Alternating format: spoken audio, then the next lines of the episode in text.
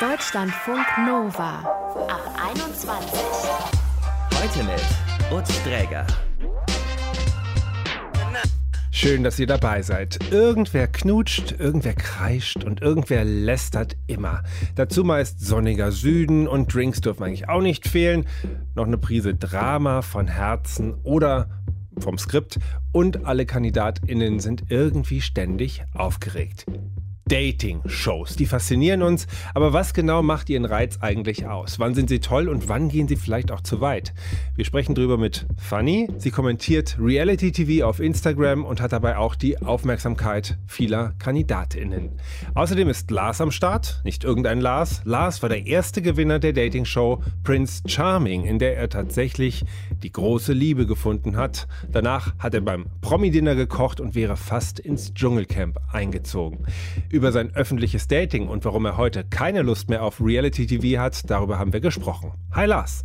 Hallöchen. Ich sag dir mal ganz ehrlich, ich habe Prince Charming so ein bisschen vergeigt. Ich habe es aber gestern mir natürlich in Vorbereitung auf unser Zusammentreffen, habe ich mir diverse Zusammenfassungen angeguckt und habe gedacht, also dieser Lars, das ist so ein ganz ehrlicher, der ist so echt und der ist so sympathisch, habe ich gedacht. Und Vielen Dank. frage ich mich aber trotzdem, was denkst du, wenn du das guckst? Mm, ich bin ehrlich gesagt auch sehr froh. Also es ist egal, ob es bei Prince Charming war oder auch in der Dschungelshow, in der ich ja teilgenommen habe. Ich bin immer sehr froh, dass ich so rübergekommen bin, wie ich auch bin, weil man weiß halt auch immer, okay, der Schnitt kann auch vieles anders machen. Mhm. Und auch ich hatte bestimmt meine Momente mal so bei Prince Charming, wo ich gedacht habe, okay, das ist jetzt schon ein bisschen härter geschnitten, aber auf der anderen Seite, man hat mich eigentlich seltenst irgendwie schlechter oder besser geschnitten, als ich bin. Und das finde ich halt sehr schön, dass ich mich einfach so rüberbringen konnte oder einfach auch so sein konnte, wie ich einfach bin. Und dass die Leute halt mich auch so, sage ich mal, in gewisser Weise auch kennenlernen konnten. Mhm. Warum hast du an dieser Dating-Show damals anfangs teilgenommen? War das Geld oder Liebe, was eine Rolle gespielt hat? Es war beides, würde ich sagen. Also Geld nicht, weil eins kann ich sagen, bei solchen Shows verdient man mit Sicherheit nicht viel Geld. So ungefähr Ähm, wie viel? Nur um so eine ungefähre Vorstellung zu bekommen. Ein Monatsgehalt ein normales. Okay. Was immer das sein mag, aber ja, ich, ungefähre Vorstellung ist da. Das, das normale Durchschnittsgehalt würde ich es jetzt mal einfach nennen. Aha, okay. Genau. Nee, aber ich würde jetzt nicht damit machen, um Geld zu verdienen, sondern für mich war es zum einen natürlich irgendwo, um die Reichweite meines eigenen Podcasts Schwanz und Ehrlich so ein bisschen zu steigern, Mhm. um da mehr Aufmerksamkeit drauf zu bekommen. Und zum anderen, ich war so datingmüde und ich hatte gar keine normalen Dates mehr, weil das hat mich auf Dauer immer sehr, ja, eher gelangweilt. Und ich habe dann für mich entschieden, dass ich halt einfach mal auf diese Art daten möchte. Und das Wow. war so, Okay. Genau, das war einfach so mal die Idee dahinter, weil ich gesagt habe, okay, ich habe alle Arten von Dates durch und irgendwie würde es mich mal interessieren, wie es dann wirklich ist, im Fernsehen sich zu daten, weil ich habe natürlich gesagt, okay, das kann niemals funktionieren. Und ja, in, in meinem Fall hat es dann doch funktioniert. Auf sehr außergewöhnliche Art und Weise. Aber wenn Prince Charming jetzt nicht dein Typ gewesen wäre, hättest du trotzdem gewinnen wollen?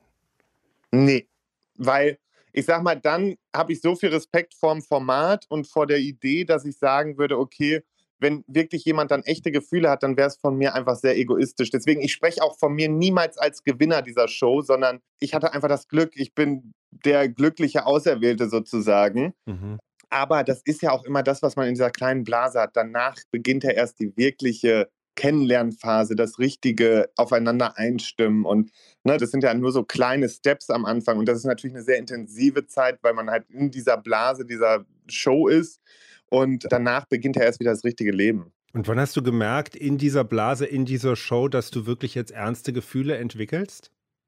Das ging so langsam los nach unserem Bungee-Sprung. Also wir hatten dann das erste Einzeldate Mhm, Und das war ein gesehen, Bungee, ja. ja. genau, und das war dieser Bungee-Sprung. Und da ging es so langsam los, dass ich gedacht habe, oh verdammt, ich finde den jetzt auch noch wirklich richtig gut. Und das Interessante war, dass einer meiner besten Freunde halt direkt gesagt hat, also während der Dreharbeiten wurde ja im Endeffekt Nikolas schon veröffentlicht in Deutschland. Und mein Bekannter hat direkt gesagt, okay, Lars ist entweder sofort in der ersten Folge rausgeflogen oder der zieht es durch bis zum Finale, weil das ist genau sein Typ. Und ja, so ist es dann ja letztendlich irgendwie gekommen. Und wie ist es dann später, sich bei sowas Intimen wie de- dem Verlieben und sich da so auch persönlich näher zu kommen, sich da selber zu sehen mit? Also ich finde es mal interessant, weil man jetzt wirklich, also das ist halt irgendwie das Schöne, man kann halt immer sagen, du wenn jemand fragt, wie habt ihr euch kennengelernt, hier, wir können es uns komplett angucken. Es ist irgendwie witzig, dass man das halt so sagen kann. Ich finde es schön und ich muss auch sagen, ich glaube, ich habe halt im, im, im, Vorhinein halt schon so ein bisschen Gewöhnung gehabt, wie man halt so ein bisschen wirkt durch meinen Podcast. Da war es halt zwar nur stimmlich, aber jetzt so, ja, im Großen und Ganzen war es für mich völlig okay. Natürlich denkt man sich in manchen Situationen, oh Gott, wie, ne, das ist so ungewohnt, wenn man sich dann selber da sieht. Aber im Großen und Ganzen war ich da voll und ganz fein mit mir. Aber gab es da auch mal Momente, wo du dann das Gefühl hattest im Nachhinein, wow, da war jetzt ein bisschen zu viel echte Emotion dabei? Oder also so real man auch sein will, hat man dann doch immer vielleicht dann so ein Grundbedürfnis an, an einen gewissen Schutzschirm? Oder war das bei dir nicht mehr mm, so? Ich habe halt relativ schnell dann einfach auch die Kameras so für mich ausgeblendet und habe dann einfach für mich, sage ich mal, das einfach so passieren lassen, das ganze Format. Und dadurch waren meine Emotionen halt irgendwann gar nicht, also oder äh, von Anfang an war es halt so, dass ich nicht einmal darüber nachgedacht habe, wie muss ich mich jetzt kontrollieren oder zurückhalten oder wie auch immer.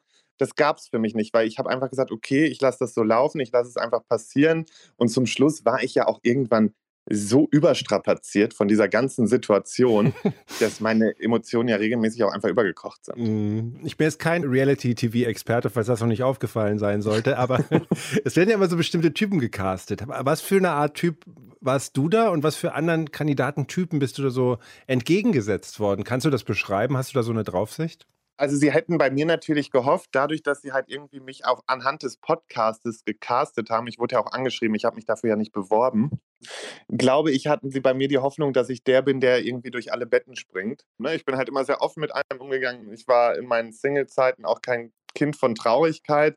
Und ja, sie haben, glaube ich, gehofft, dass ich dann halt so ein bisschen da die Hütte aufmische und haben so als letztes damit gerechnet, dass ich jetzt wirklich da anfange, mich zu verlieben. Und ja. das ist ja dann passiert. Aber es gab so von jedem etwas. Ne? Ich glaube, es gab zum einen so die Drama Queens, dann gab es die ruhigeren, dann gab es die, die etwas aufgedrehteren, die schrillen Vögel. Also es war ja von allem etwas dabei, aber ich finde es halt auch wichtig, es soll ja auch bunt gemischt sein. Und sie müssen es natürlich am Ende auch machen, damit halt sowas wie Reibung auch mal entsteht. Ne? Also davon lebt Trash ja zum anderen traurigerweise auch immer, dass es äh, ja ähm, gerne hitzig werden darf. Mhm. Gerade ist Princess Charming gestartet. Wie wird diese und auch deine Show Prince Charming da in der queeren Community aufgenommen? Super. Also das, was ich bisher an Rückmeldungen habe, also man muss dazu sagen, also jetzt Prince Charming vor zwei Jahren, die erste Staffel, ist natürlich super angekommen. Die Leute verfolgen es auch in der zweiten Staffel. Jetzt demnächst kommt die dritte Staffel. Also das wird schon gut angenommen. Natürlich, die eigene Community ist da schon manchmal so ein bisschen schwierig, weil es werden dann wieder nicht genau alle Typen abgebildet, wo man dann aber auch wieder sagen muss, ja Leute, es ist aber am Ende eine Dating-Show und man kann halt nicht alle Typen da reinbringen, wenn man halt vielleicht dann nicht dem Typ Mann entspricht, den der Prinz letztendlich sucht. Und das muss man auch immer bedenken. Aber grundsätzlich und jetzt auch bei Princess Charming, was ich auch wirklich bisher super toll finde, also wie es auch gemacht ist, das, was ich mitbekomme, ist einfach wirklich, dass die Leute da sehr positiv gestimmt sind, aber auch eben, weil es für Sichtbarkeit für unsere Community einfach sorgt. Und wie ernst glaubst du, ist es den Sendern da, Diversität in ihre Formate zu bringen? Ich denke, es ist für viele Sender mittlerweile sehr wichtig, Diversität in ihre Formate zu bringen. Was davon nachher wirklich der ernst gemeinte Wille ist und was davon vielleicht auch eine Art Pinkwashing ist, kann ich gar nicht beurteilen. Ich weiß einfach, RTL war halt, oder dann in dem Fall TV Now ja auch, aber ist ja auch unter dem Dach der Mediengruppe, waren nun mal die, die sich als erstes getraut haben. Und dafür haben sie einfach von mir auch einen großen Respekt. Ne? Also das ist halt, wo ich sage, okay, sie waren wenigstens so weit und haben gesagt, wir machen das jetzt. Mhm. Und sie zeigen auch immer wieder, dass sie hinter der Regenbogenfamilie, sage ich mal, stehen. Mhm. Und ich denke, das ist schon auch ernst gemeint. Du warst jetzt nach Prince Charming noch in zwei anderen Reality-TV-Formaten. Wie haben diese Produktionen deinen Blick auf Trash-TV verändert? Also die letzte, wo ich ja war, das war ja dann die Dschungelshow, die Ersatzshow zum Dschungelcamp. Und da war es halt für mich, wo ich einfach wirklich im Nachhinein dann sagen konnte, okay, es ist erstens für mich nicht so die richtige Anlaufstelle, weil ich nun mal mit meinen ernsteren Themen, die ich vertrete, das ist ja zum einen mal die queere Community, also da wirklich für Sichtbarkeit zu sorgen und zum anderen mehr Sichtbarkeit auf seelische Gesundheit zu bekommen, psychische Krankheiten mehr in den Fokus zu rücken, um das ganze Thema ein bisschen auch in der Gesellschaft zu enttabuisieren. Mhm. Und da ist man halt im Trash nicht unbedingt richtig aufgehoben. Ne? Vor allen Dingen nicht, wenn dann halt auch Leute da benutzt werden, die vielleicht selber gar nicht so gut für solche Formate gemacht werden, weil sie eben schon psychisch auch labil sind oder weil sie halt irgendwie jetzt das machen, weil sie jetzt noch den letzten Cent mitnehmen müssen. Und da ist mein Blick wirklich nochmal so drüber gegangen und da habe ich gesagt, okay, es ist einfach nicht ganz meine Welt und ich stelle mir einfach was anderes vor unter dem, was ich machen möchte. Und es war eine tolle Erfahrung. Also jegliche Reality-Shows waren eine tolle Erfahrung auch irgendwo. Man hat sehr viel auch immer über sich selbst gelernt, weil man ist ja auf sich selbst gestellt in diesem Format. Man hat keinen Kontakt zur Außenwelt, man hat das Handy nicht, gar nichts. Und man lernt sich selbst wieder auch in gewisser Weise neu kennen, weil man ganz viel mit sich selber ausmacht, was man sonst vielleicht nicht tun würde, weil man sonst immer Freunde um Rat fragt. Und dafür fand ich es halt auf jeden Fall eine sehr tolle Erfahrung. Aber jetzt würde ich auch eigentlich nicht mehr in weitere Formate gehen. Also das müsste dann schon wirklich was sein, wo ich ganz sicher weiß, da geht es nicht um Hetzerei, da geht es nicht um Mobbing, weil das finde ich heutzutage in den ganzen Formaten einfach ganz schlimm, dass es im Endeffekt immer nur darauf hinausläuft. Mhm. Also klingt nach Nein, aber mal sehen, was ihr dann noch alles an den Start bringt. Genau, für tolle Formate mit Haltung, mit Message bin ich gerne offen und für alles, was irgendwie vielleicht auch einen Mehrwert für Leute bringt, aber alles, was halt nur mit Gezanke und dafür zu sorgen, dass es jetzt irgendwie in Mobbing endet oder sonstiges, dafür stehe ich halt auch einfach nicht mehr zur Verfügung, weil sowas kann ich mit mir selbst dann auch nicht mehr vereinbaren. Lars, klare Worte, vielen Dank für das Gespräch. Ja, ich bedanke mich und wünsche dann noch einen schönen Abend. Ja, dir auch. Danke. Deutschlandfunk Nova. Die gute Seele des Trash-TVs, das will Vanni sein. Auf Instagram analysierte sie Reality-Formate wie Temptation Island, Love Island oder You Are the One, denn Vanni liebt Dating-Shows. Ihr Ziel dabei ist, sich nicht über andere Kandidatinnen und Kandidaten, die am Strand die Liebe suchen, lustig zu machen. Wir alle können nämlich etwas vom Trash-TV lernen, glaubt Vanni. Was das ist und wie die TeilnehmerInnen auf ihre Posts reagieren und man selbst Vanni auch doch mal vielleicht abschalten muss, das habe ich sie gefragt. Hallo Vanni. Hallo. Was sind denn deine Lieblingsformate? Und vielleicht kannst du sie so ein bisschen einordnen für uns. Ja, mache ich sehr gerne. Also am allerliebsten schaue ich aktuell Ex on the Beach.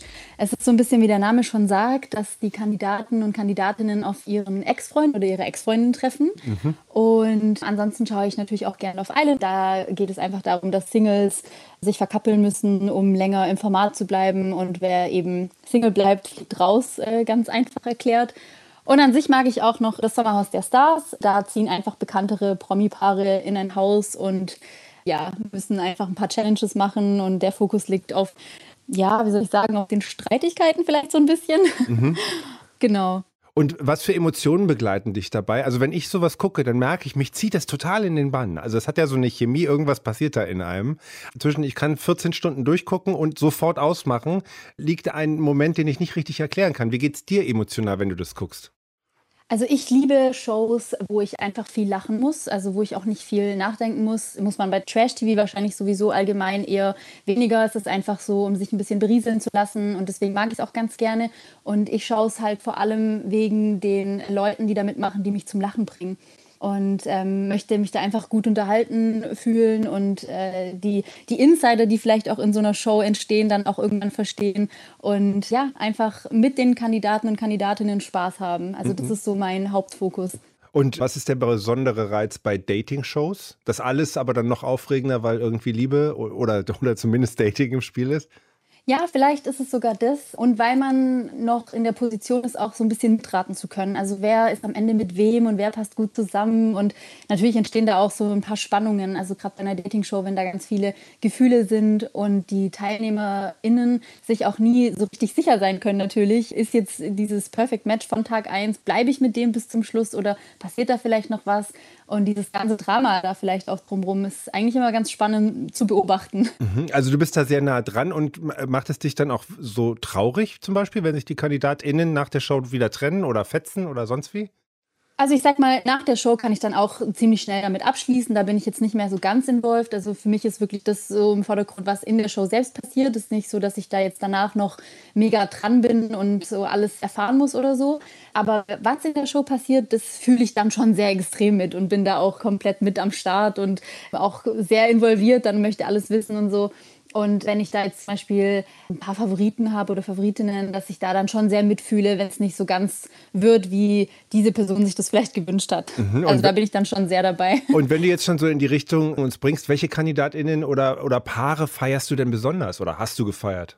Also vor allem feiere ich einfach immer die Leute, die wirklich so sind, wie sie eben sind. Also die wirklich, das ist so ein Trash-TV-Wort, aber die wirklich authentisch vorkommen und einfach ihr Ding machen und witzig sind und wo man einfach merkt, die denken nicht so viel drüber nach, wie sie vielleicht nach außen wirken oder wie sie beim Zuschauer oder bei der Zuschauerin ankommen. Das finde ich immer, das merkt man einfach, wer ist da wirklich ehrlich mit dabei. Mhm. Und so ein jüngstes Beispiel ähm, könnte ich Melody nennen aus Ex on the Beach, weil die wirklich in der Show einfach ihr Ding gemacht hat und sehr lustig war, sehr unterhaltsam und ja, merkt man dann einfach, finde ich sehr, sehr schön sowas. Mhm. Und gibt es da so Lieblingsmomente oder Situationen mit ihr oder anderen, die dir besonders in Erinnerung geblieben sind? Jetzt mit Melody direkt so nicht, aber es gibt einfach ähm, Momente, die einem so im Kopf bleiben, weil es dann fast schon wie so Insider werden. Also mein Favorit zum Beispiel bei Love Island war der Adriano und der hatte dann so eine, wie so eine Love Island Sprache entwickelt. Also es gibt dann eben so ein paar Sätze, die sich so eingebrannt haben und das ist halt echt krass, weil ich das bis heute, also das war glaube ich im März, wurde das ausgestrahlt und ich benutze diese Sätze immer noch. Also sie sind in meinen täglichen Sprachgebrauch gewandert. Das ist echt lustig. Also zum Beispiel hat er immer irgendwie, wenn er was versucht hat zu erklären, hat er immer dann gesagt, ja, das ist dann so und so und das macht eigentlich gar keinen Sinn. Und dann hat er immer so gesagt, what for? Und ich sage so oft what for oder no need to, to hyperventilieren. Also das sind solche Sachen, da merkt man dann schon, okay, ich bin vielleicht ein bisschen zu nah dran, aber es macht ja auch Spaß. Ja, aber dann spiegelt dir dein Umfeld wahrscheinlich auch hin und wieder mal so, hallo, du bist jetzt wieder in Love Island Duktus drin oder, oder nein, das haben die nicht so auf dem Schirm. Also die schauen es ja meistens selber. Klar, die sind jetzt nicht so krass drin wie ich, ähm, weil ich natürlich auch darüber schreibe und dann schaue ich halt eine Folge vielleicht auch zweimal, damit mir nichts entgeht und so. Also es ist nicht so, dass ich das schlimm finde, aber ich bin dann natürlich schon ein bisschen mehr ähm, drin. Aber generell schauen sie es ja zum Glück auch alle und ähm, deswegen verstehen sie mich dann auch, wenn ich vielleicht wieder irgendein komisches Wort sage. Also du tauchst da richtig tief ein und schreibst darüber, warum braucht dich Trash TV als gute Seele? Ich habe festgestellt, dass es gibt natürlich auch andere, die über Trash-TV schreiben, ähm, aber es ist halt oft so, dass die Kritik, die da geäußert wird, dass ich nicht so ganz einverstanden war, wie das teilweise geäußert wird. Also ich möchte nicht sagen, dass da alles so sind, aber manchmal ist es halt auch nicht so ganz mein Humor, weil ich nicht so verstehe, warum man jemanden runtermachen muss, um jemand anderen quasi gut dastehen zu lassen. Und ich versuche halt auch kritisch zu sein. Also klar, im Trash-TV passiert natürlich auch oft was, was ich jetzt nicht gut finde oder was ich ja, vielleicht sogar auch ziemlich scheiße finde. Mhm. Ähm, aber ich versuche nie die Kandidaten und Kandidatinnen jetzt irgendwie fertig zu machen oder irgendwie hasslos zu treten, sondern ich versuche immer auf einer sachlichen Ebene zu ähm, kritisieren und aber die Kandidaten und Kandidatinnen, die ich sehr feiere und die ich sehr mag, dass ich die halt wirklich push und äh, mit denen noch mehr Spaß habe. Also wenn die mich unterhalten und ich habe mit denen Spaß, dann versuche ich das quasi auf meinem Instagram-Account noch weiter zu pushen. Mhm. Und du wirst wahrgenommen. Wie reagieren denn die TeilnehmerInnen auf deine Posts? Also 99 Prozent würde ich mal sagen, reagiert mit Humor drauf, ähm, auch wenn ich sehr kritisch bin manchmal, aber ich mache das ja auch auf eine lustige Art und Weise. Und die können dann zum Glück auch über sich selbst lachen und schreiben mir dann auch, dass sie ähm, teilweise auch auf meine Kritik eingehen und das nachvollziehen können. Und das freut mich auch sehr und haben mir eben auch schon gesagt, dass sie das sehr cool finden, wie ich das mache, weil ich eben niemanden fertig mache oder irgendwie beleidige oder so. Und mich freut es dann eben natürlich auch, also dass es so ankommt und dass sie es mit Humor nehmen vor allem. Heute wurde Promis unter Palmen abgesetzt. Findest du es eine richtige Entscheidung und wie gehst du eigentlich damit um, wenn Shows so eskalieren? Also ich denke, es war die einzig richtige Entscheidung. Unter Palm stand unter einem sehr schlechten Stern aktuell. Ich meine, die erste Staffel ist schon so eskaliert durch die ganzen Mobbing-Vorwürfe gegen Claudia Obert. Und jetzt mit der zweiten Staffel, wo genau eine Folge raus war und ja, die Homophobie da ein ganz großes Thema war. Und dann noch jetzt durch Willi Herrens Tod war eigentlich genau die richtige Entscheidung von Sat1, einerseits die Staffel abzusetzen und jetzt aber auch das ganze Format und ich denke, dass es auch nicht so sein muss, also dass ein Format nicht so eskalieren muss, damit man sich gut unterhalten fühlt. Und ja, wenn sowas passiert, da ziehe ich dann einfach auch für mich eine Grenze. Ich habe ja auch gesagt, ich möchte Trash-TV schauen, damit ich lache, damit ich mich berieseln lassen kann. Und sobald es aber dann umschlägt und ich Bauchschmerzen bekomme, wenn ich Fernsehen schaue, mhm. das muss dann einfach nicht sein. Also da sage ich dann ganz klar, da hat die Produktion irgendwas falsch gemacht. Das äh, muss nicht immer höher, schneller, weiter, krasser, schlimmer werden, sondern wenn im Fokus der Humor steht und die Liebesgeschichten von mir aus auch, das ist mir einfach wichtiger als jetzt Mobbing oder ja, sogar Rassismus oder was man da auch teilweise sieht. Das hat da im Fernsehen wirklich nie zu suchen. Mhm. War das denn jetzt ein Ausreißer oder würdest du sagen, naja, das, das wird ja manchmal so schnell erzählt, so die Shows werden immer krasser. Würdest du sagen, das ist so? Hm, das ist schwierig zu sagen. Also ich habe schon das Gefühl, dass es schon so ist aber dass da auch Kritik eben laut wird. Also wenn man jetzt zum Beispiel sich mal das Sommerhaus anschaut von 2019, ich glaube, das war die Staffel, als André Mangold in der Staffel war mit seiner Ex Eva und das alles so hochgekocht ist mit dem ganzen Mobbing. Es wurde zwar ausgestrahlt, aber mir hat total viel Hoffnung gegeben, als ich die Kommentare eben gelesen habe auf Instagram, dass halt wirklich die meisten Leute überhaupt nicht einverstanden waren, was da gezeigt wurde mhm. und dass es denen genauso nah ging wie mir. Und das gibt mir eben Hoffnung, dass ich sehe, okay, die Zuschauer und Zuschauerinnen, die brauchen das auch nicht unbedingt. Die brauchen nicht einen Schockmoment nach dem anderen und auch die haben Grenzen. Und das zeigt ja auch den Sender und der Produktion, das muss nicht sein. Wir brauchen nicht sowas sehen, damit wir uns unterhalten fühlen und es kommt nicht gut an. Hm, also da können die auch lernen. Was lernst du denn von Trash TV? Also für mich ist es natürlich spannend zu sehen, was passiert, wenn man jetzt irgendwie 20 liebeswütige Singles in ein Haus steckt und was, wie und die so miteinander fünf Liter umgehen. Champagner drauf gießt. Ja, genau, sozusagen. Also, und dann noch ein bisschen Sonne, schön brutzeln. Genau, und dann ist es natürlich einfach spannend zu sehen, was da so passiert. Und da mit einem vielleicht, klar, irgendwie mit Humor drauf zu blicken, aber auch mit so einem kritischen Blick und das dann einfach weiterzugeben. Also so Themen wie Bodyshaming und Slutshaming, was leider im Trash-TV noch relativ häufig passiert, das dann einfach anzusprechen und zu sagen, hey, so muss es nicht sein, man könnte vielleicht auch so und so damit umgehen und für diese Themen einfach auch zu sensibilisieren. Das finde ich einfach sehr spannend. Fanny findet ihr auf Instagram unter Fanny schreibt. Fanny, es hat mich sehr gefreut. Danke für das Gespräch. Mich auch. Vielen Dank. Tschüss. Tschüss. Das war sie, die ab 21 zu Dating TV. Es darf also gerne aufregend, wild und schräg sein. Auf Herabwürdigungen, Mobbing oder Hetzerei gegen wen auch immer können wir aber nach wie vor gerne verzichten. Da waren sich hier, glaube ich, heute alle einig. Mein Name ist Lutz Träger. Macht's gut und viel Spaß beim Gucken. Deutschlandfunk Nova ab 21. 21. Montags bis freitags ab 21 Uhr und auf deutschlandfunknova.de.